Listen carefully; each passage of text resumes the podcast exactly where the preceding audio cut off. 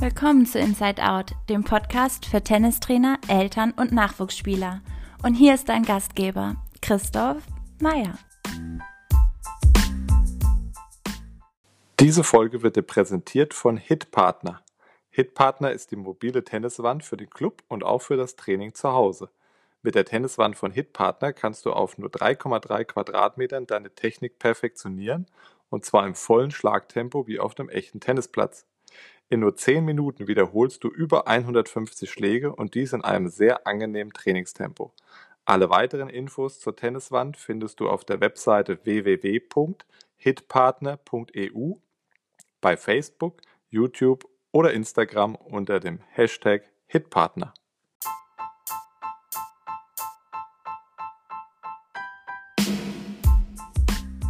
Herzlich willkommen zu einer neuen Folge von Inside Out. Heute ist Niklas Höfgen zu Gast. Er ist aktuell das Gesicht der Tennistrainer, wenn es in Deutschland um den Bereich Inklusion geht. Er ist Sportwissenschaftler, natürlich Tennistrainer und er ist Rollstuhltennis-Cheftrainer im Deutschen Behindertensportverband und Referent für Inklusion und Parasport im Deutschen Tennisbund. Also der Experte, wenn es um diesen Bereich geht für den sich immer mehr Vereine, Verbände interessieren und den wir mit dieser Folge von Inside Out auch noch ein bisschen mehr präsent machen möchten im deutschen Tennis und wir hoffen, dass uns das zusammen gelingt. Jetzt viel Spaß mit Inside Out und Niklas Höfgen.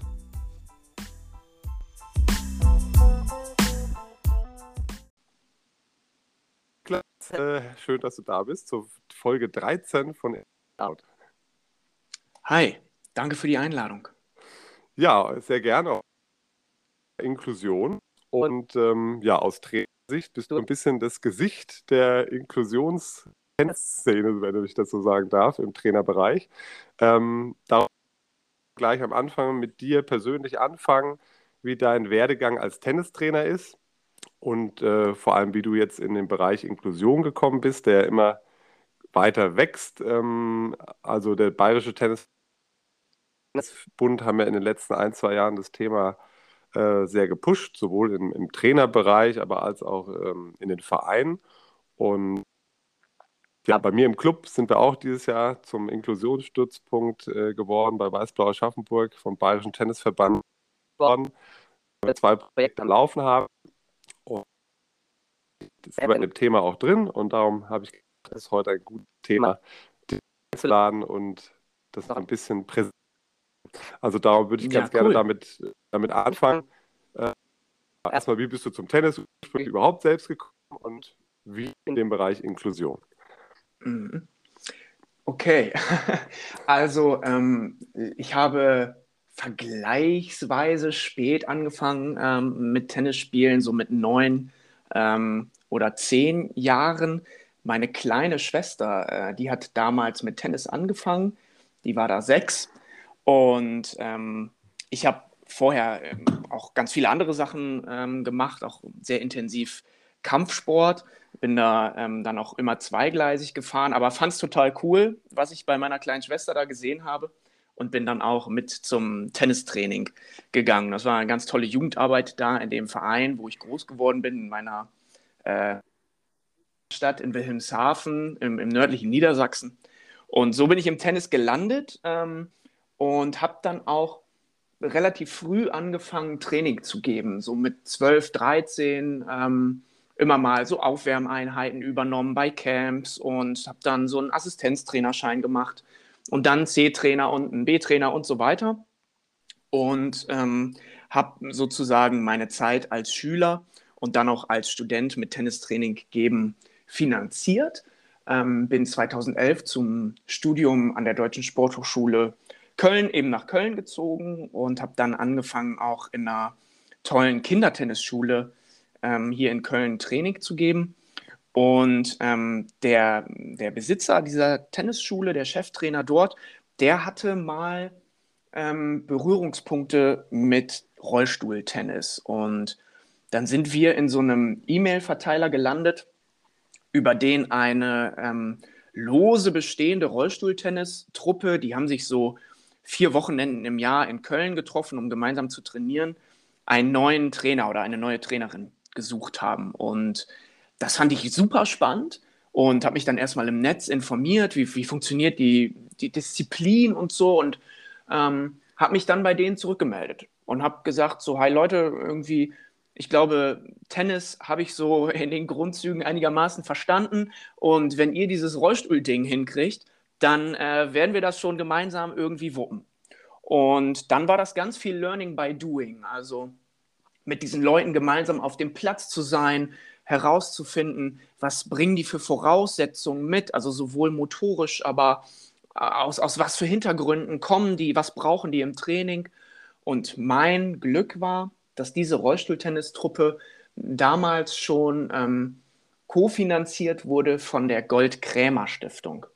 Und ähm, das ist mittlerweile mein Arbeitgeber und für die leite ich ein Projekt ähm, seit 2013 und das heißt Tennis für alle. Und in diesem Tennis für alle Projekt geht es darum, die deutsche Tennislandschaft zu öffnen für den Sport von und mit Menschen mit Behinderung. Und Rollstuhltennis ist also die Keimzelle dieses Projekts. Wir sind dann aber auch ganz schnell dahin gegangen und haben es größer und professioneller und ähm, auch überregional aufgestellt und haben dann zum Beispiel Tennis von Menschen mit geistiger Beeinträchtigung dazugenommen. Wir haben 2016 in Deutschland Blindentennis eingeführt engagieren uns auch im gehörlosen Tennisbereich und dann hat irgendwann der Deutsche Tennisbund davon Wind gekriegt, beziehungsweise ich bin den ein paar Mal auf die, äh, auf die Füße getreten, habe gesagt, hey Leute, ihr habt doch da ein Ressort für Sportentwicklung, ihr müsst da auch unbedingt was im Bereich Inklusion machen. Und da hat das ein bisschen gedauert, aber so seit 2017 läuft der Kontakt sehr gut und seit 2019 ist es dann noch intensiviert, sodass der Deutsche Tennisbund und die Gold-Kremer-Stiftung dieses Projekt, das immer noch unter dem Namen Tennis für alle läuft, jetzt deutschlandweit ausrollen. Okay. Ähm, das ist eine Menge, die passiert ist. Du sagst, es ist im Prinzip schon, schon zehn Jahre sozusagen fast am Laufen. Ähm, warum ist der Deutsche Tennisbund da erst relativ gestiegen? Ähm, aber anders gesagt, jetzt ist der Deutsche Tennisbund ja sehr aktiv in diesem Bereich. Ähm, hat es jetzt nochmal so einen richtigen Push gegeben in dieser Inklusions, äh, in diesem Inklusionsbereich oder ist es immer noch äh, schwierig, das publik zu machen und wirklich in der breiten Öffentlichkeit irgendwie präsenter zu machen? Mhm. Also der, der DTB war nicht komplett außen vor. Also es gab im DTB immer mal eine, eine ehrenamtliche Referentenstelle. Das hieß damals Referent für Rollstuhltennis und Behindertensport. Ähm, diese Stelle haben unterschiedliche Leute bekleidet. Ähm, das wurde aber immer so ein bisschen stiefmütterlich behandelt, dieses Thema, also mit ganz wenig Ressourcen finanzieller und personeller Art. Das liegt vielleicht auch so ein bisschen daran, dass ähm, Deutschland ist ja ein, ein Vereins- und Verbandsland ähm, dass die Zuständigkeiten so ein bisschen unklar waren. Denn es gibt in Deutschland auch einen deutschen Behindertensportverband, der auch wiederum Landesverbände hat. Es gibt einen deutschen Rollstuhlsportverband und so weiter und so weiter. Das heißt, es, es wurde einfach nie konkret darüber gesprochen, wer kümmert sich denn jetzt überhaupt in Deutschland um Tennisspielerinnen und Spieler mit einer Behinderung. Und dann sind wir gekommen und haben gesagt, lasst uns das mal ändern. Und genau, mittlerweile ist es so, dass das Thema einen guten Schub erfährt, ähm, natürlich immer noch einen großen Prozesscharakter hat oder immer noch sehr am, am Anfang steht, vor allen Dingen, wenn man auch in, in einige andere ähm, europäische oder auch asiatische Länder schaut. Ich würde sagen, wir sind da in einem, in einem oberen Mittelfeld aber ähm, noch, noch lange nicht in der, in der Weltspitze. Ähm, bis vor ein paar Jahren waren wir eher im, im unteren Drittel, waren wir fast noch Inklusionsentwicklungsland, könnte man sagen. Aber da hat sich eben eine Menge getan. Im, im DTB und im Zuge dieser DTB-Kampagnen ähm, zusammen mit der Gold-Kremer-Stiftung im Rahmen dieses Tennis für, alle, Tennis für alle Projekts eben auch in den DTB-Landesverbänden. Und da sind einige auch schneller als andere. Aber das ist gar nicht unbedingt ein inklusionsspezifisches Thema oder, oder Problem, das, das gibt es in allen Bereichen. Ne? Also nicht alle Tennis-Landesverbände machen auch Beachtennis oder Paddle oder haben ein tolles Kindertenniskonzept oder so. Die haben alle so ihre eigenen Schwerpunkte und sind ja auch personell alle ganz unterschiedlich aufgestellt. Also im Bayerischen Tennisverband, das ist toll, dass der, ähm, dass der sich das leisten kann und auf die Fahnen schreibt, dass da jemand in der Sportentwicklung im Hauptamt sitzt und dem dann gesagt wird, pass mal auf, bilde dich jetzt mal beim Höfken weiter, du machst ab sofort auch Inklusion. Und in einigen anderen Landesverbänden, die viel kleiner sind, die haben auch ganz andere Themen da. Da geht es darum, dass da die Hallen wegbrechen oder die Plätze im Sommer nicht vernünftig saniert werden und was weiß ich, da rücken dann so vermeintlich exotische Themen, so wichtig sie sind, ähm, leider häufig in den Hintergrund. Ja, du hast gesagt, ähm, dass im Ausland, gerade in Asien, dieser Bereich Inklusionstennis schon ein bisschen weiter fortgeschritten ist. Wie ist es denn für dich persönlich gewesen? Weil du bist jetzt im Prinzip ja so ein bisschen ein Vorreiter in diesem Bereich. Ähm, wie hast du dich denn da reingearbeitet? Wo hast du deine Informationen herbekommen? Hast du das einfach Learning by Doing mit deinen Spielerinnen und Spielern auf dem Platz gemacht oder hattest du Möglichkeiten, dich im Ausland da schon irgendwie vorher ja, weiterzubilden? Also, als wir den Blindentennis-Workshop 2016 in Deutschland organisiert haben, ähm, da war es tatsächlich so, da habe ich zwei Kolleginnen aus England eingeladen, ähm, damit die das mit uns das erste Mal machen, damit wir ein bisschen von denen lernen können. Im Rollstuhltennis ähm, war relativ viel Learning by Doing. Auch ähm, damals war die, die Medienlage in dem Bereich noch, noch relativ dünn. Unter anderem auch ein Grund, warum wir dann selber hingegangen sind und Sachen produziert haben, ähm, Artikel publiziert haben zum Training, ähm, Rollstuhltennis, Trainings-Tutorials gedreht haben und solche Sachen, um diese Lücke zu schließen, damit andere Trainerinnen und Trainer dann nicht ähm, vor diesem Vakuum stehen, so wie ich damals.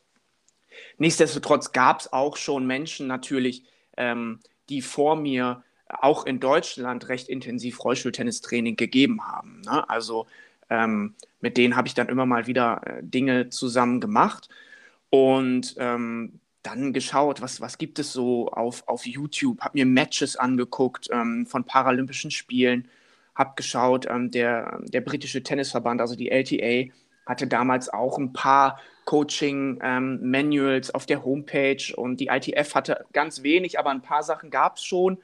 Ja, und dann war tatsächlich viel durch rumprobieren, ausprobieren, reflektieren, anpassen, neu machen, besser machen.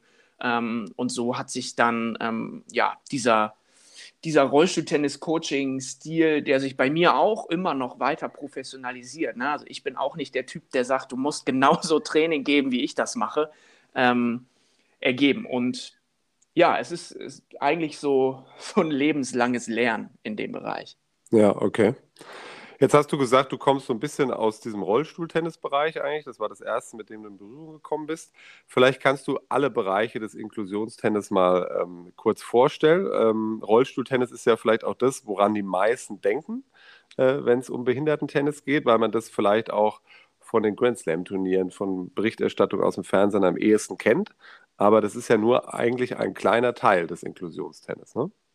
Genau als paralympische Disziplin, also Disziplin, die bei den Paralympischen Spielen äh, ausgetragen wird, existiert halt Rollstuhltennis. Dann gibt es noch die Deaflympics, das ist das Äquivalent der ähm, Olympischen Spiele für Gehörlose und Menschen mit Hörbeeinträchtigung. Das heißt, in diesem Bereich wäre die Tennisdisziplin dann Gehörlosentennis.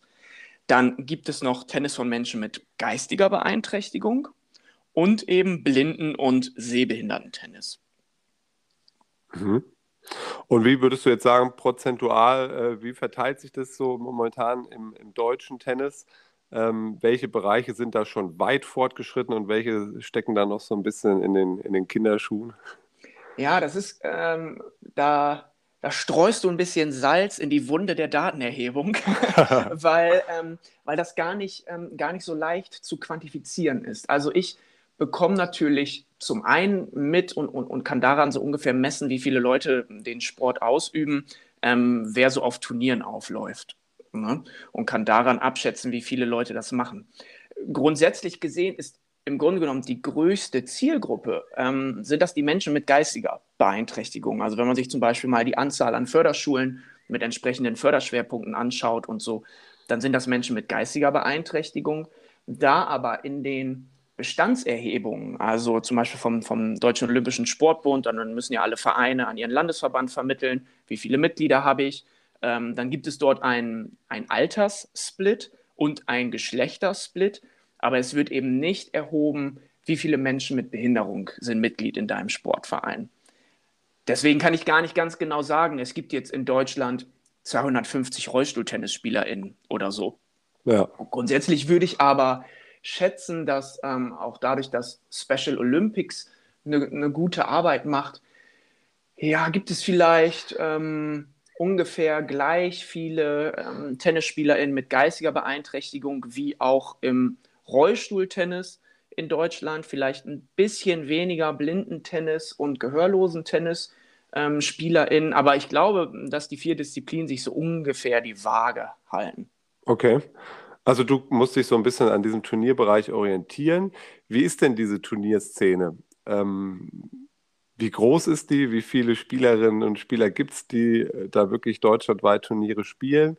Und ähm, ja, wahrscheinlich ist es ja trotzdem auch ein Bereich, wo viele ähm, dann vielleicht gar kein Interesse haben, Turniere zu spielen, sondern einfach nur in ihrem Tennisverein um die Ecke äh, regelmäßig Tennis spielen wollen. Darum ist natürlich die Gesamtzahl schwer abzuschätzen, aber vielleicht kannst du trotzdem ein bisschen was zu diesem Turnierbereich sagen, wie weit der schon ausgebaut ist. Genau, da hat sich in den letzten Jahren ganz, ganz viel getan, ähm, vor allen Dingen im Rollstuhltennisbereich. Ähm, durch, durch unseren, unser Pushen auch in Richtung Vereine und Landesverbände bis vor, also als ich angefangen habe mit, mit Rollstuhltennis, da gab es vielleicht zwei oder drei Turniere in ganz Deutschland für Rollstuhltennis Nachwuchs und BreitensportlerInnen. Und ähm, dann haben wir diese deutsche Rollstuhltennis-Turnierserie, das DTB äh, Rollstuhltennis Race, ins Leben gerufen.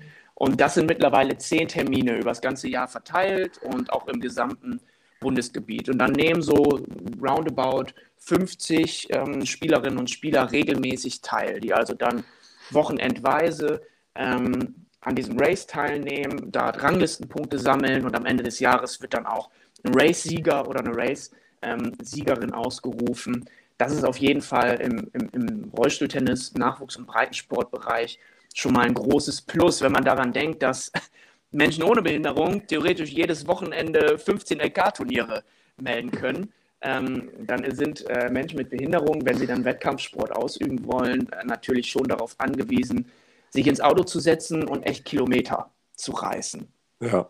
In den anderen Disziplinen ist es eher so, dass es da weniger Turnierserien gibt. Da gibt es auch mal ab und an ein, ein regional ausgeschriebenes Turnier, aber ähm, da gibt es dann vor allen Dingen sowas wie ja, deutsche Meisterschaften, die jährlich stattfinden in den einzelnen ähm, Disziplin und dann, wie gesagt, immer mal auf Initiative eher von Privatpersonen ähm, eigene Turniere. Ähm, ich glaube, dass Blindentennis demnächst, ähm, vielleicht in ein, zwei Jahren, so weit sein könnte, dass man auch da mal drüber nachdenkt, so eine Art ähm, regionale Turnierserie zu starten. Und dann müssen es vielleicht nicht direkt zehn sein, sondern eher so vielleicht fünf Erstmal, weil das natürlich auch viel Geld kostet. Ne? Wenn du dein Hobby ausüben willst, ähm, dein Tennistraining bezahlst und dann auch noch Turniere spielen möchtest und so weiter. Aber ich glaube, da, da sind wir irgendwann weit genug, um das starten zu können. Welcher Bereich ist denn für dich aus Trainersicht der, der anspruchsvollste oder der herausforderndste? Weil gerade jetzt Thema Blindentennis, ähm, da habe ich mich ja jetzt so ein bisschen reingefuchst. Auch das war ja ein bisschen Zufall. Ich habe ähm, ja, weil ich das die letzten ein, zwei Jahre immer mehr vermehrt gelesen und gesehen hatte mit dem Inklusionstennis und der Bayerische Tennisverband das halt auch mit dem Inklusionsstützpunkten eingeführt hat, ähm, war ich in Aschaffenburg an die Lebenshilfe herangetreten und wir haben da jetzt so eine Kooperation mit der Lebenshilfe zusammen, dass wir von in regelmäßigen Abständen praktisch Tennis für Menschen mit geistiger und oder körperlicher Behinderung anbieten. Und kurz nachdem ich da äh, die Initiative ergriffen hatte, wurde direkt im, im, Umfeld unseres Tennisvereins, also in direkter Nachbarschaft, Riesenzufall, ähm, eine neue Schule vom Blindeninstitut äh, gebaut. Ähm, die gibt es natürlich nicht so viele. Ähm, und die haben da jetzt einen Neubau und da habe ich gesagt, das ist bietet sich ja praktisch an, wobei ich am Anfang halt ein bisschen Respekt vor diesem Thema Blindentennis hatte. Das ist ja auch das, finde ich, wo sich die meisten schwer tun, sich das überhaupt vorzustellen, wie Blindentennis funktionieren sollte. Für mich war das auch erstmal, erstmal schwierig. Ähm, aber ich habe dann über den Deutschen Tennisbund und auch du hast ja Tutorials gemacht auf YouTube zu dem Bereich. Ähm, also für alle, die das nicht kennen, beim Blindentennis spielt man immer mit einem Schaumstoffball, mit einem Kern, wo Metallstifte drin sind. Also es wird über das Geräusch gespielt auf dem Kleinfeld und der Ball darf zwei oder mehrmals springen. Ähm, ja, da, da habe ich erst gedacht, oh je, wie soll das funktionieren? Aber es in der, in der Praxis funktioniert sehr gut. Ähm, du hast jetzt natürlich Erfahrung mit den anderen Bereichen auch, mit Rollstuhltennis, da bin ich noch gar nicht mit in Verbindung gekommen. Was ist für dich das Schwierigste, sagen wir mal? Mhm. Also ich finde, grundsätzlich sollte ein gutes Tennistraining den Anspruch haben, möglichst individuell und passgenau auf die Voraussetzungen derjenigen einzugehen, die da kommen. Das heißt, auch in einem Nichtbehindertenbereich sollte ich Siebenjährige anders trainieren als 70-Jährige. Und dann kommt vielleicht auch mal jemand mit einer kaputten Schulter oder einem kaputten Knie oder was auch immer. Und mit dem kann ich auch nicht Schema F durchziehen. Und letzten Endes, wenn man diesen Anspruch hat als Tennistrainerin oder Tennistrainer, dann ist man sehr gut geeignet, eben auch für diese Zielgruppe der Sportlerinnen und Sportler mit Beeinträchtigungen. Ähm, und dann findet man Lösungen. Denn wenn man dann jemanden hat, der blind ist, dann überlegt man ja alles klar, ich kann ihm die Vorhand vielleicht nicht vormachen, ähm, der muss sie dann irgendwie fühlen. Dann mache ich das also taktil mit dem. Der sieht nicht, wo der Ball aufspringt, dann muss der den Ball also hören und sich dementsprechend orientieren lernen. Also ich würde gar nicht sagen, das eine ist schwieriger als das andere.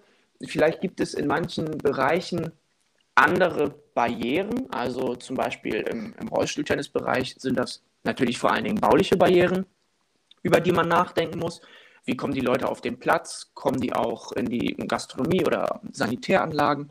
Im Blindenbereich ist es vor allen Dingen diese Vermittlung, die weg muss vom Visuellen. Tennis ist ja ein sehr, sehr visueller Sport. Ähm, Im Bereich gehörlosen Tennis ähm, ist das vor allen Dingen der Bereich Kommunikation. Äh, wenn ich selber keine Gebärden spreche, wie kann ich dann die Dinge, äh, die ich sprachlich vermittle, an meine Sportlerinnen und Sportler weitergeben? Und im Bereich geistige Beeinträchtigung ist das auch derart individuell, ähm, dass da gibt es Leute, die sind motorisch einwandfrei trainierbar, aber lernen vielleicht nie 15, 30, 40 zu zählen oder die Tiebreak-Regeln oder was auch immer. Also es, ich tu, du merkst, ich tue mich schwer damit, das zu ja. generalisieren, ja. weil es eben so wahnsinnig individuell ist. Aber ähm, das ist eigentlich auch genau das, was megamäßig Spaß macht daran, dass du eben nicht nach ähm, deiner, deiner Blaupause unterrichtest, sondern eben genau guckst, was bringen die Leute mit.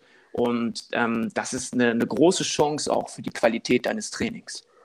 Ja, das, äh, das ja, kann ich so bestätigen, weil ich habe auch in dem Blindentennis, also wir haben das als, als Wahlpflichtfach tatsächlich in dieser Schule drin. Die kommen einmal in der Woche sechs Kinder zu mir in, in die Tennishalle ähm, und ja, trainieren morgens im Rahmen ihres Schulunterrichts praktisch. Aber die sind natürlich auch, da ist ein Junge dabei, der ist komplett blind. Die anderen sind eingeschränkt, aber auch wieder sehr unterschiedlich, sind auch von der Altersstruktur dann unterschiedlich, weil die auch in der Schule ja in, äh, in, in, den Klassen ganz unterschiedliches Alter haben ähm, und trotzdem zusammen lernen können. Und ähm, ja, man muss einfach sehr viel improvisieren, sich sehr viel anpassen und ähm, ja, das immer so, wie du sagst, individuell so ein bisschen herausfinden, was funktioniert und was funktioniert nicht. Aber ja, irgendwie, auch wenn mal was nicht klappt und man denkt, oh, das, das, äh, da bin ich jetzt in die falsche Richtung gegangen, ähm, sind die immer sehr, sehr dankbar und mit viel Spaß bei der Sache dabei. Ähm, und machen auch äh, jetzt immer, wir sind ja jetzt, wir sind noch mit dem Blindentennis noch nicht so lange dabei, seit September, aber die haben jetzt schon ihre, ihre Fortschritte gemacht und es geht voran. Ähm, und es ist eigentlich so ein gemeinsames Lernen. Ne? Also die lernen von mir, aber ich lerne genauso viel von denen ähm, wie wir da am besten vorankommen.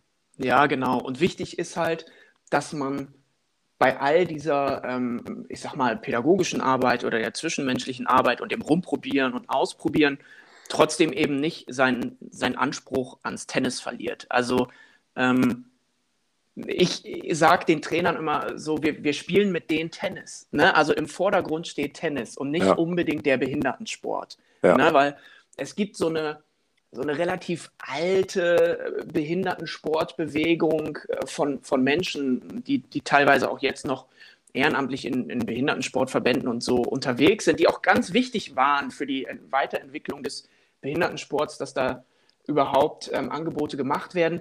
Aber dieser, dieser alte Strang, der ist so sehr noch in so einem, in so einem Reha-lastigen Bereich, so sehr defizitorientiert. Ne? Und ja, ach toll, dass die Menschen mit Behinderung sich überhaupt bewegen und dass die zusammenkommen und hier und da. Und sage ich immer, klar, ist die Grundvoraussetzung, aber ich will aus denen trotzdem gute TennisspielerInnen machen.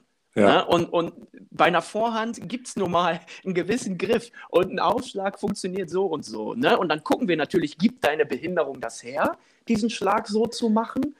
Aber wenn das der Fall ist und wenn ich dich dahin trainieren kann, dann, dann lass uns diesen Weg auch gehen. Ne? Also Tennis steht im Vordergrund und dass die Menschen eben individuelle Voraussetzungen mitbringen und eine Beeinträchtigung haben und ich das alles berücksichtige, ist völlig klar. Aber ich will wegkommen von diesem in Watte packen und, und Ai Tai Tai und, und toll, dass die, die armen Behindis jetzt auch zum Sport kommen. Das ist ja so inspirierend. Ne? Also lass ja. uns mit den Tennis spielen. Ja, das finde ich sehr gut, dass du das sagst, weil das ist, ähm, da muss man eigentlich hinkommen, finde ich auch, dass das nicht einfach als Beschäftigung gesehen wird, sondern das, ihr habt ja auch so einen ähm, ja, Imagefilm sozusagen im Internet äh, um dieses Thema gemacht. Ähm, und da sind ja viele Spieler zu sehen, auch aus diesen ganzen Bereichen, Rollstuhltennis, Gehörlosen-Tennis und so. Und da ist, glaube ich, einer dabei vom Gehörlosen-Tennis, der praktisch sagt, äh, Tennis ist für mich alles. Ne? Und das, dass man das schafft, ähm, auch denen die Chance zu geben, die Möglichkeit, einfach im Tennis so eine Leidenschaft zu entwickeln und das ein Bereich für sie wird, ähm, wie für jeden anderen Tennisspieler auch, der äh, im Turniertennis richtig aktiv ist und seine Leidenschaft hat, ähm, ja, um da so seine, seine Passion einfach zu finden. Ne? Absolut, ja, ganz genau. Und ähm, ja, das ist ja jetzt auch, was du sagst, eben, wir wollen die nicht so, so am Rand haben und beschäftigen, ähm, dass wir uns da so ein bisschen ja, sozial mit brüsten können, sondern dass es Inklusion bedeutet ja auch, ähm, und da will ich auch mit meiner Blindentennisgruppe hin, weil die trainieren jetzt natürlich, weil das ein Wahlpflichtfach ist, noch untereinander. Aber Inklusion bedeutet ja eigentlich, die sollen integriert werden in den Gesamtverein. Ähm, das hat mir auch die Schulleiterin gesagt, wenn die Möglichkeiten haben, irgendwo in den, Verein zu kommen, mit den anderen Kindern zusammen was zu machen, das ist für die was ganz Besonderes. Und das ist ja das Ziel eigentlich von Inklusionstennis, die in den normalen Vereinsalltag zu integrieren. Manche haben vielleicht die Möglichkeit, sogar in normalen Trainingsgruppen da, dabei zu sein. Ähm, was ist jetzt aus deiner Sicht, du hast eine große Erfahrung, was ist für Vereine und auch für Trainer noch so ein Hinderungsgrund, da mehr aktiv zu werden? Ist es einfach das Nichtwissen ähm, oder weil man denkt, es ist mehr Aufwand und ähm, man geht so lieber seine gewohnten Pfade und äh, scheut so ein bisschen diesen, diesen Aufwand? Was, was würdest du sagen? Ja, genau. Also zum einen ähm, habe ich nicht den Anspruch, dass jeder Tennisverein in Deutschland jetzt inklusiv sein muss. Ähm, ja. Ich habe irgendwann mal so an den DTB und an die Landesverbände formuliert, es wäre cool, wenn es ein Verein pro Bezirk oder so hat, sodass dass die, die Teilnehmenden nicht hunderte von Kilometern fahren müssen, ähm, wo es eben entsprechende Angebote gibt. Ähm, und ich glaube, bei manchen Vereinen mangelt es einfach an Bewusstsein für das Thema, um überhaupt erst ähm, dort aktiv zu werden in dem Bereich. Das liegt natürlich daran, dass der Großteil aller Bereiche in unserer Gesamtgesellschaft exklusiv sind. Wenn ich jetzt jeden Morgen, wenn ich aus der Haustür gehe und was weiß ich, mit der Straßenbahn zur Arbeit fahre, wenn ich da auch ganz viele Menschen mit Behinderung in der Straßenbahn sehen würde oder in meiner Schule oder in meiner Uni oder in meinem Job, in der Sauna, im Kino, äh, im Schwimmbad und so weiter, dann wäre der Gedanke für mich, dass Menschen mit Behinderung auch Tennis spielen, ein ganz anderer und eben gar nicht so außergewöhnlich.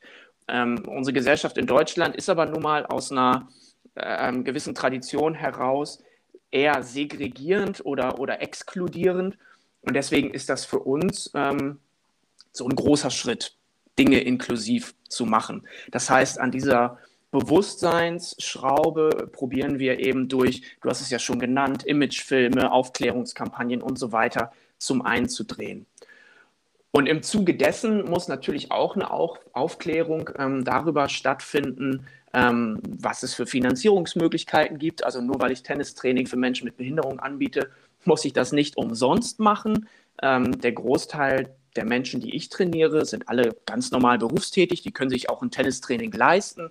In den meisten Vereinen, mit denen ich kooperiere, gibt es dann auch mehr so als Zeichen der Willkommenskultur einen extra Mitgliedsbeitrag für Menschen mit Schwerbehinderungen. Dann zahlen die zum Beispiel den Kinderbeitrag oder so. Da wird kein Verein von arm, aber das zeigt eben nach außen, ey, der TC so und so ist ein Verein für alle. Und mit alle meinen wir eben auch Menschen mit Behinderung.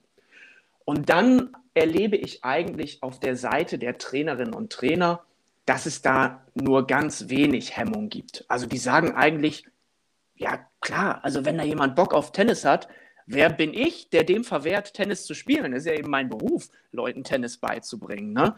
Und ich glaube, dass wir da durch entsprechende Fortbildungs- und Qualifizierungsangebote an einer ganz wichtigen Stellschraube ansetzen, weil die Trainerinnen und Trainer in Deutschland eben ähm, genau in der Mitte des Vereins existieren, kommunizieren zum Vorstand und zu anderen ehrenamtlich Aktiven, kennen aber auch so gut wie alle Mitglieder. Und wenn wir die Trainerinnen und Trainer auf unserer Seite haben und die irgendwann checken, ein Tennistraining ist immer ein Tennistraining, egal wer da kommt, ob da einer läuft oder rollt, ob da einer gut sieht oder nicht gut sieht.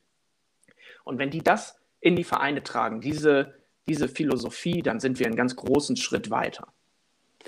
Was wäre da so dein, deine Wunschvorstellung in der Trainerausbildung? Ähm, würdest du diesen Bereich einfach in die ganz normale C-Trainer, B-Trainer-Ausbildung mit integrieren?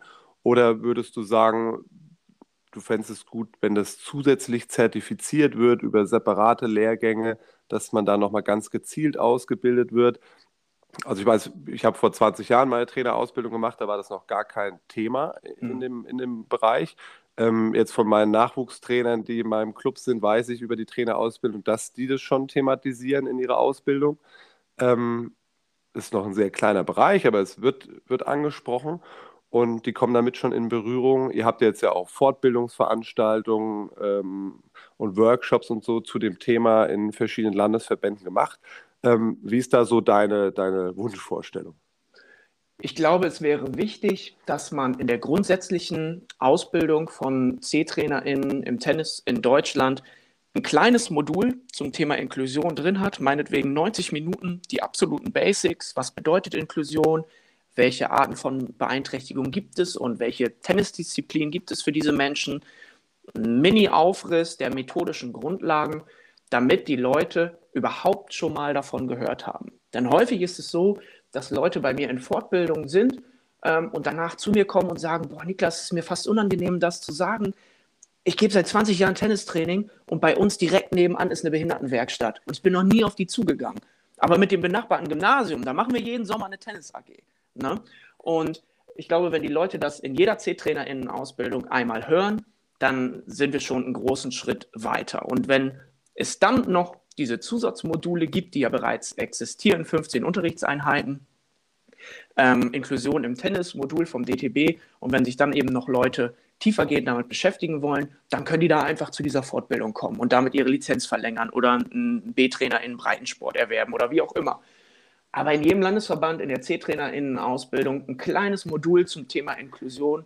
Ähm, das wäre gut. Das haben wir in einigen Landesverbänden schon geschafft, ähm, aber noch nicht in allen, ähm, weil es noch nicht in allen Landesverbänden Personen gibt, die sich das zutrauen, dieses Thema auch zu referieren. Aber ich glaube, da, da werden wir demnächst hinkommen, weil es ist halt auch kein Hexenwerk. Ne? Also ich will mich gar nicht dahinstellen und sagen, so, ich bin jetzt der Einzige in Deutschland, der irgendwie was zum Thema Inklusion im Tennis sagen kann. Vielleicht bin ich da schon relativ lange und relativ tief drin unterwegs und kann vielleicht ein paar Fragen beantworten, ähm, die ein bisschen tiefer in der Materie verortet sind. Aber grundsätzlich traue ich das jedem Menschen, der in der Trainerinnenausbildung in den Landesverbänden unterwegs ist, zu, da so eine Basic-Einheit ähm, zu referieren. Okay. Jetzt haben wir diesen Bereich Trainer ja so ein bisschen angesprochen. Wir haben auch gesagt, Vereine, ja, die werden letztendlich auch über den Verband ja immer mehr in diesen Bereich, äh, ja, oder an den Bereich herangeführt, wie jetzt zum Beispiel in Bayern auch über diese Inklusionsstützpunkte. Es ist natürlich auch ein Anreiz, sich damit äh, auseinanderzusetzen. Ähm, wie ist es denn aber auf der anderen Seite an die, an die betreffenden Spielerinnen und Spieler? mit äh, Behinderungen und mit Einschränkungen. Wie leicht ist es denn aus deiner Sicht überhaupt an die ranzukommen? Das ist ja auch ähm, auf der anderen Seite ein Bereich, wo man sagen kann, die wissen vielleicht gar nicht, dass es Blindentennis überhaupt gibt. Ähm, wie kommt man in diese Netzwerke rein am besten aus deiner Sicht? Was sind da die Erfolgsfaktoren, um ja. da überhaupt auch Infos zu streuen? Absolut, äh, guter Punkt, denn diese, diese Bewusstseinsbildung, über die wir gerade gesprochen haben, die muss ja eben auch in beiden Communities stattfinden. Nicht nur in der, in der Tenniswelt, sondern auch im, in der Szene von, von Menschen mit Beeinträchtigung, dass, dass die halt wissen, ach klar, Tennis ist ein Sport für mich. Ne? Oder Eltern, die, die ein Kind mit Behinderung ähm, bekommen, egal ob äh, jetzt geistig oder im Rollstuhl oder was auch immer, dass die denken so, oh super, so mein Kind hat eine Beeinträchtigung, spricht überhaupt nichts dagegen, mit dem in den Tennisverein zu gehen. Ne? Ja. Und Weil man hat das vielleicht Einstellung, man hat ja eigentlich nie die Situation, also ich habe es noch nie erlebt, dass äh, ein behinderter Sportler oder Eltern mit einem behinderten Kind von sich aus zu einem Tennisverein gekommen sind und angefragt haben, ob man da die Möglichkeit hat zu spielen. Ne? Also das ist auch da ein Bereich, wo viele gar nicht wissen, dass es überhaupt diese Möglichkeiten gibt. Ja, ganz genau, weil Tennis eben in der öffentlichen Wahrnehmung noch nicht wahrgenommen wird als eine Sportart, die sehr, sehr gut geeignet ist für Menschen mit ganz unterschiedlichen Beeinträchtigungen. Und ich glaube, also so vom Gefühl her kommen wir da auch gerade zu so einem Kipppunkt, dass sich das verändert. Also auch auf meinem Schreibtisch landen eben immer mehr Anfragen von Eltern, von Schulen, von Menschen mit Beeinträchtigung, die sagen, ey, ich habe das mitgekriegt, ich habe ein Video von euch gesehen oder was auch immer. Ähm, ich wohne da und da. Gibt es in meiner Nähe einen Tennisverein, wo ich spielen kann? Ne? Und dann ist es aber auch nach wie vor so, da sind wir wieder bei dieser Datenlage. Also ich hätte den auch sehr gerne, den E-Mail-Verteiler mit allen Rollstuhlfahrern in ganz Deutschland, um die mal zum Training einzuladen. Der existiert so natürlich nicht. Ne?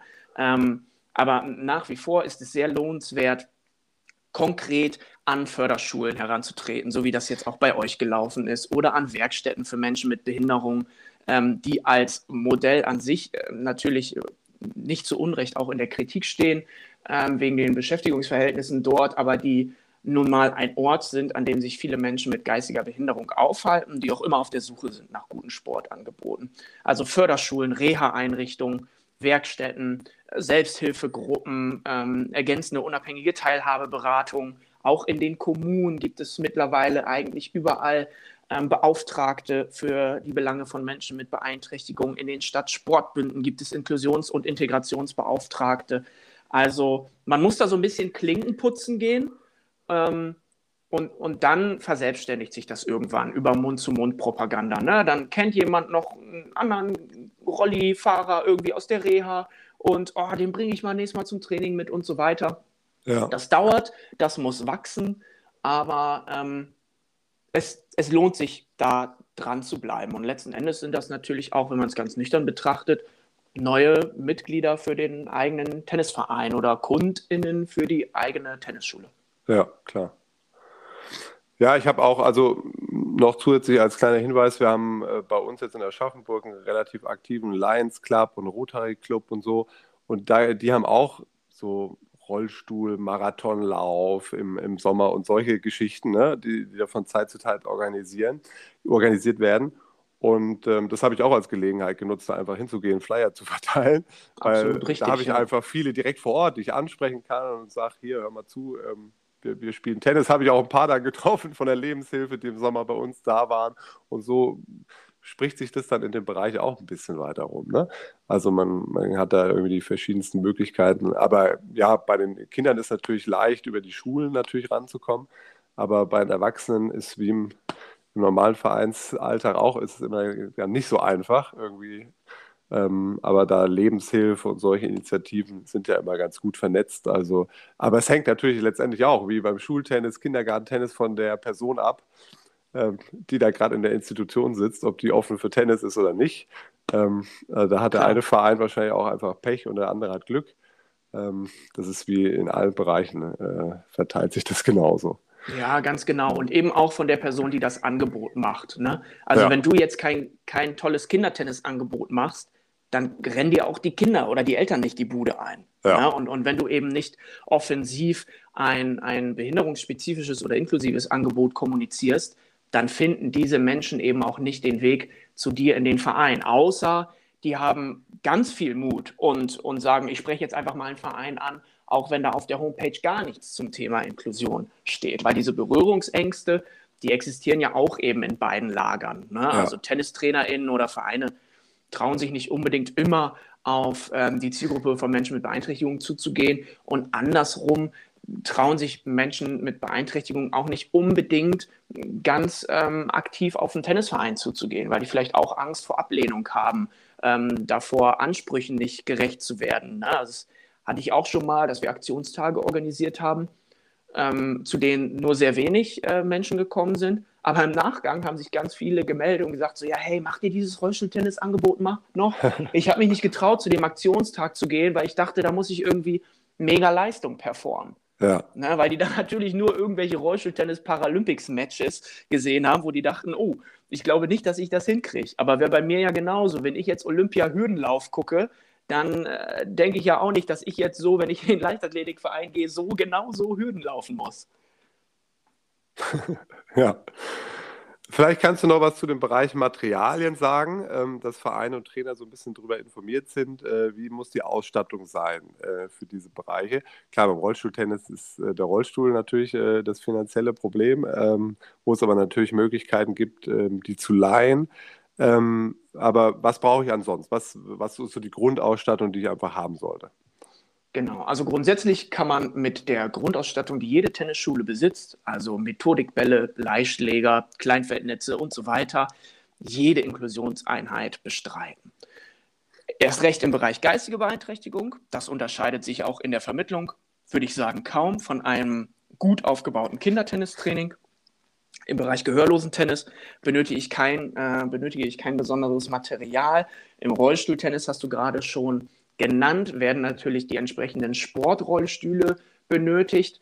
Manche Menschen, die Sport im Rollstuhl betreiben, besitzen schon einen Sportrollstuhl. Also es spricht auch kein Problem damit, äh, da in seinen Basketballrollstuhl zum Tennis zu gehen oder in dem Rollstuhl, in dem man zum Tanzen geht oder was auch immer.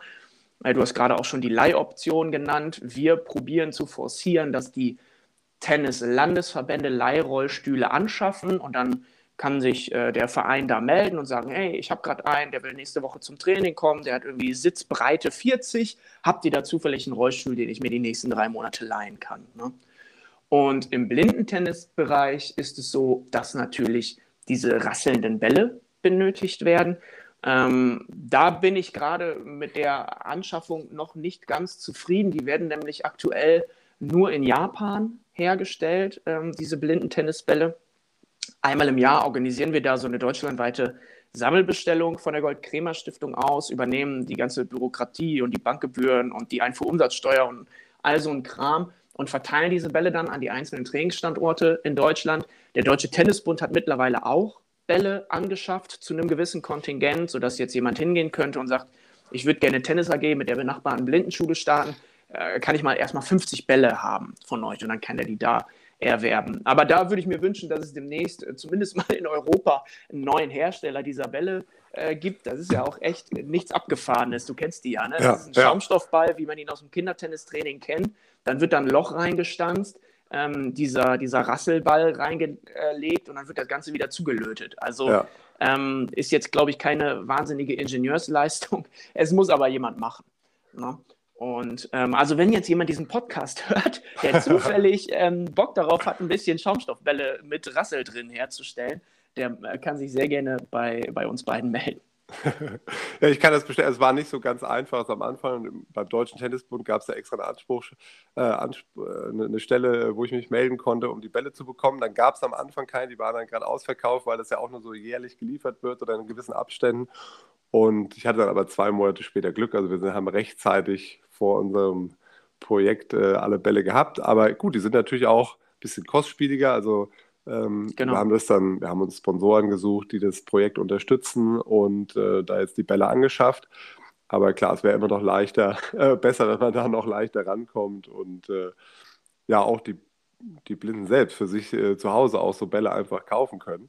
äh, ja, total. Zum, das wäre schön. das wäre natürlich nochmal eine, eine bessere Variante. Ja. Ja, ja, aber also ich habe auch schon mal mit Tennis Point gesprochen, ob die nicht einfach mal 10.000 Bälle kaufen und die in ihren Store ähm, packen, aber scheinbar ist die, die Marge aus äh, kommerzieller Sicht äh, nicht, nicht attraktiv genug. ja. In Europa werden, werden aktuell jährlich so, weiß ich nicht, 7.000 oder 8.000 Bälle angefragt in den einzelnen Ländern, in denen Blindentennis gespielt wird.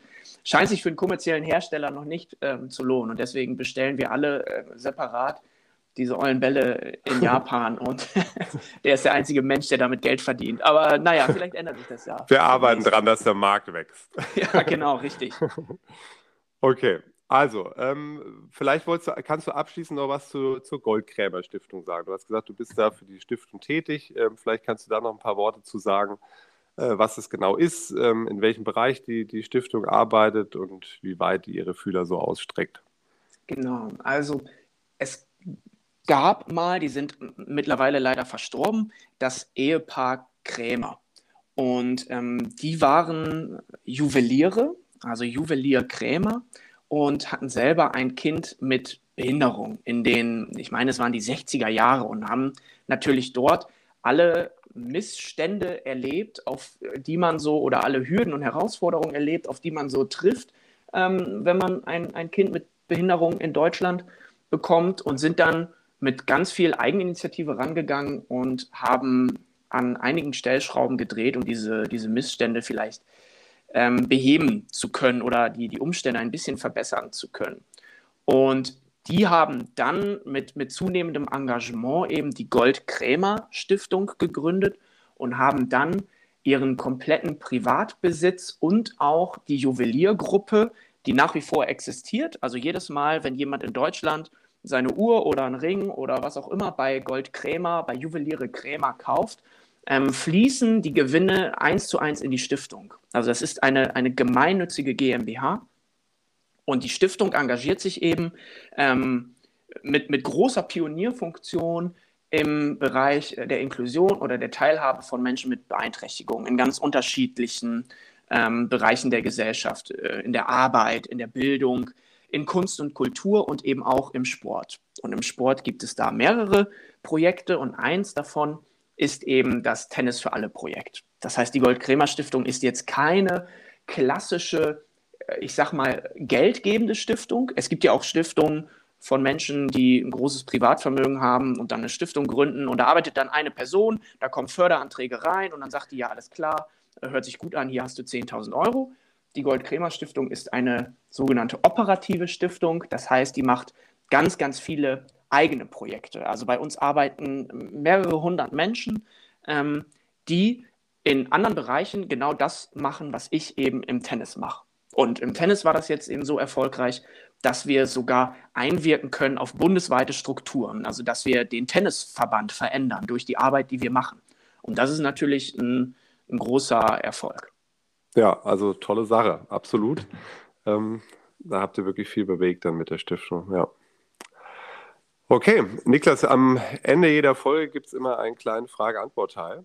Ähm, der ist standardisiert sozusagen, aber du kannst Ja. es heute natürlich ein bisschen auf den Bereich Inklusion auch übertragen und anpassen.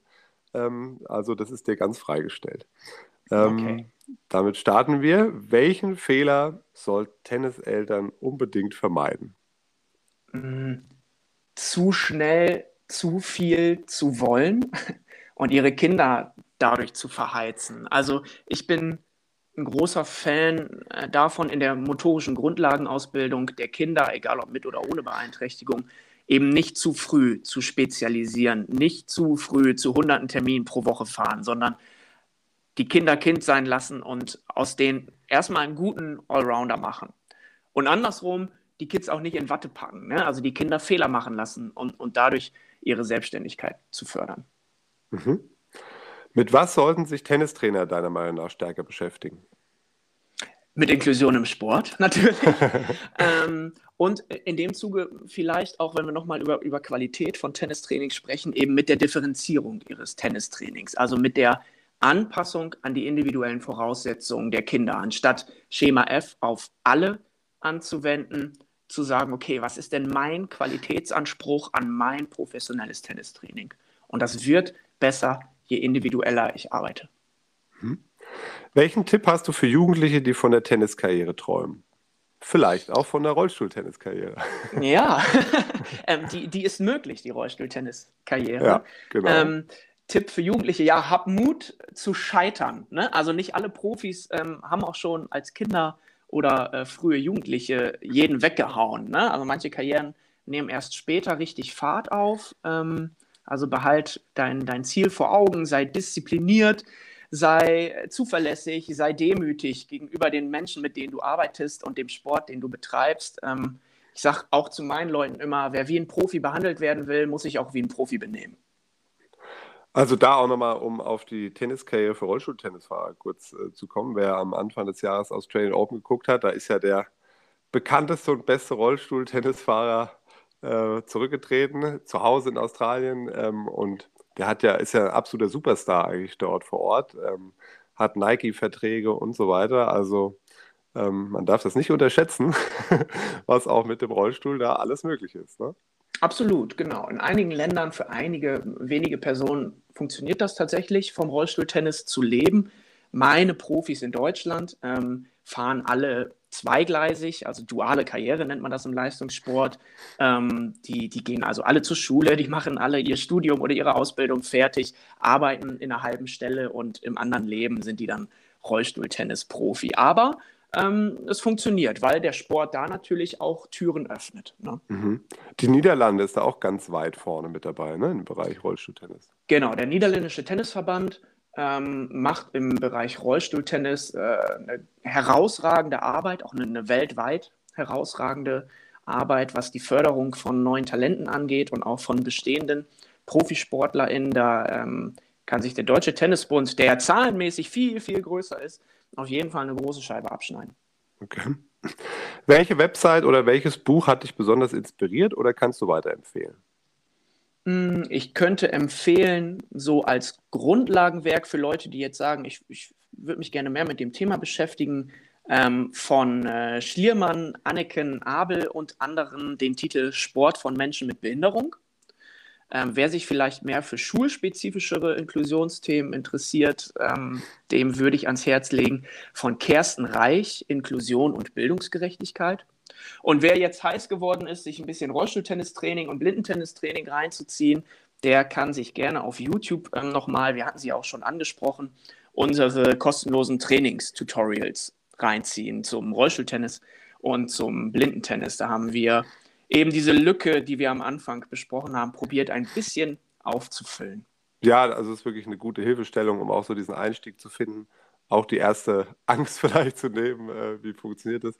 Also äh, man sieht dann, dass es eigentlich, ja, wenn man sich ein bisschen damit auseinandersetzt, alles äh, kein Hexenwerk ist, sondern äh, dass jeder Trainer umsetzen kann. Ganz genau. Ähm, welche Erkenntnis hättest du gerne schon vor zehn Jahren gehabt? Äh, einige. Ähm, vielleicht, aber vor allen Dingen, dass, dass manche Dinge einfach viel mehr Zeit brauchen, als ich Geduld habe. Welcher Tennismoment bleibt dir am meisten in Erinnerung? Mhm. Das sind ganz, ganz viele kleine und große Momente zum Beispiel. Also ich hatte jetzt letzte Woche wieder erst einen, wenn im Training irgendwie nach vielen Übungen und Stunden irgendwann der Knoten platzt bei meinen äh, SchülerInnen und dann halt echte Erkenntnis entsteht. Ich habe jetzt gerade ein paar Kids im Training, äh, die auch echt fit sind im Rollstuhl. Und äh, mit denen probiere ich diese im Rollstuhltennis ja andersherum gespielte einhändige Rückhand zu trainieren, diese Reverse Backhand, wo der Handrücken eben nicht nach vorne zeigt zum Netz, sondern mhm. der Handrücken zum Spieler selber zeigt. Und da ist, glaube ich, letzte Woche echt bei einigen der Knoten geplatzt. Äh, und, und das war ein geiler Moment dann auch für mich, wenn die Kinder sehen so, oh geil, meine Rückhand, die hat die hat Vorwärtsdrall und die geht übers Netz und ich kann durchschwingen und so. Und vorher ging der immer in die Decke oder was auch immer. Das war toll, ne? Und dann in Turniersituationen natürlich so Sachen, wenn, wenn meine LeistungssportlerInnen dann irgendwann mal einen Angstgegner schlagen und mich danach irgendwie vor Glück und Stolz weinend umarmen und sich bedanken für das Training und so. Also es sind schon, ist auch schon ein geiler Job dann manchmal. Würdest du sogar sagen, aus Trainersicht, dass ähm, ja so die Begeisterung, Dankbarkeit, vielleicht das falsche Wort, aber die, die Begeisterung und Leidenschaft und Freude ähm, eine andere und eine größere ist als bei unserem herkömmlichen Tennis, Tenniskind? Ja, da würde ich, da würde ich dem, äh, dem Tenniskind äh, ohne Behinderung so ein bisschen absprechen, dass es nicht auch große Freude empfindet, wenn es zum Training kommt. Also ein Unterschied, den ich auf, auf jeden Fall wahrnehme, auch von Anfang an schon so empfunden habe, ist, dass die Menschen mit Behinderung, die zu mir ins Tennistraining kommen, ähm, sich ganz aktiv dafür entscheiden. Das ja. heißt, die Leute, die da kommen, die haben auf jeden Fall Bock. Und im herkömmlichen Tennistraining von, von Kindern ist es ja manchmal auch so, dass da Leute kommen, weil die, die Eltern das gerne wollen oder die Oma, die dann dahin karrt. Und ne, dann ist irgendwie montags Tennis und dienstags Blockflöte und mittwochs Schwimmen und donnerstags Nachhilfe und so weiter und so weiter. Ja. Und dann ist Tennis halt ein Termin. Und, und das ist bei den Menschen mit Beeinträchtigung, die ich trainieren darf, auch hier kann ich wieder nicht generalisieren, definitiv anders. Da ist Tennis nicht nur ein Termin, da ist Tennis ein ganz großartiger Teil von deren Leben. So. Ja. ja, die wissen die Möglichkeit vielleicht besser zu schätzen. Manchmal, möglicherweise, ne? genau, weil, weil die möglichen Möglichkeiten ja. rarer gesät sind, ja. ähm, wissen die es dann möglicherweise ähm, umso mehr zu schätzen, dass, dass es dann existiert und dass sich ja. jemand Gedanken macht und auf die einlässt und ein barrierefreies Umfeld schafft und so weiter. Ja. Wie kann man mit dir in Kontakt treten bzw. deine Arbeit verfolgen? Das ist ja hier besonders wichtig, ja. weil du ein guter Ansprechpartner bist für viele, die sich so in diesen Bereich reinarbeiten wollen. Genau, also wenn man meinen Namen googelt, dann findet man meine E-Mail-Adresse und meine Handynummer. Ähm, man kann natürlich ähm, den Seiten der Gold-Krämer-Stiftung folgen und des Deutschen Tennisbundes, dann meist unter dem Slogan Tennis für alle. Meine gesamte Arbeit fasse ich so ein bisschen unter dem Slogan Grenzenlos Tennis ähm, zusammen. Unter dem ähm, Account findet man mich auch bei Instagram, bei Facebook, bei YouTube und auf grenzenlos-tennis.de. Ähm, da gebe ich auch weitere Trainingstipps ähm, in den unterschiedlichen Disziplinen von äh, TennisspielerInnen mit Beeinträchtigung. Und ja, wenn man sich dafür interessiert, dann, dann kann man den ähm, sozialen Media-Accounts da auf jeden Fall folgen. Niklas, ich danke dir, dass du dir die Zeit genommen hast. Ähm, danke für die Einladung. Wenn du noch was loswerden möchtest, dann darfst du das jetzt gerne tun. Ähm, ja. ja, im Grunde genommen bleibt mir, mir nur zu sagen, dass, ähm, dass meine Kolleginnen und Kollegen auf den Tennisplätzen gerne mutig sein sollen und gerne Sachen ausprobieren dürfen und vielleicht ist das auch so ein Ding, so als Tennistrainer, Tennistrainerin, ähm, hat man immer so das Gefühl, ich muss alles wissen und ich muss alles können und bei mir auf dem Platz muss alles perfekt sein. Aber das ist gar nicht so. Also man muss sich auch selber so ein bisschen mal äh, erlauben, scheitern zu dürfen und Dinge auszuprobieren, weil man da Lust drauf hat und dann zu reflektieren und zu sagen, ja, okay, ähm, ich bin meinem Anspruch da vielleicht nicht ganz gerecht geworden, aber wenn ich jetzt hier noch ein bisschen was verändere, dann wird das, glaube ich, nächstes Mal eine richtig runde Sache. Also ihr seid herzlich alle eingeladen, ähm, Inklusion in eurem Umfeld zu fördern. Also ich finde es toll, dass du dich da so engagierst und äh, man merkt, dass du da mit Leidenschaft dabei bist. Das ist immer die wichtigste Grundvoraussetzung, dass man Erfolg hat. Ähm, ja, also ich freue mich, äh, dass du dir die Zeit genommen hast für den Podcast. Ich hoffe, wir können damit wieder ein paar Leute mehr erreichen und das Thema noch bekannter machen ähm, dass der Markt wächst und wächst und wir auch irgendwann die blinden Tennisbälle bei Tennispoint bekommen. Hier nochmal ein kleiner Hinweis an Tennispoint oder an alle Konkurrenz. genau. Ähm, genau, vielleicht tut sich da was. Also, ja, und dir viel Erfolg für deine Aktion ähm, bei dir im Verein. Dankeschön, ja, ich äh, bleibe da dran, wir werden uns weiterentwickeln und ähm, ja, vielleicht sehen wir uns dann mal irgendwann auf dem Turnier. Das wäre cool, das würde mich sehr freuen. gut, ich danke dir. Mach's gut, ciao. Ciao.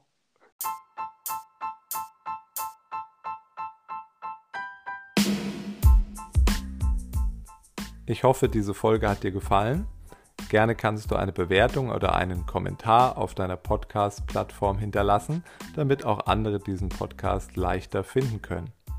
Du kannst mir auch folgen auf Instagram unter @meiertennis.de oder du besuchst mich auf meiner Webseite www.meiertennis.de.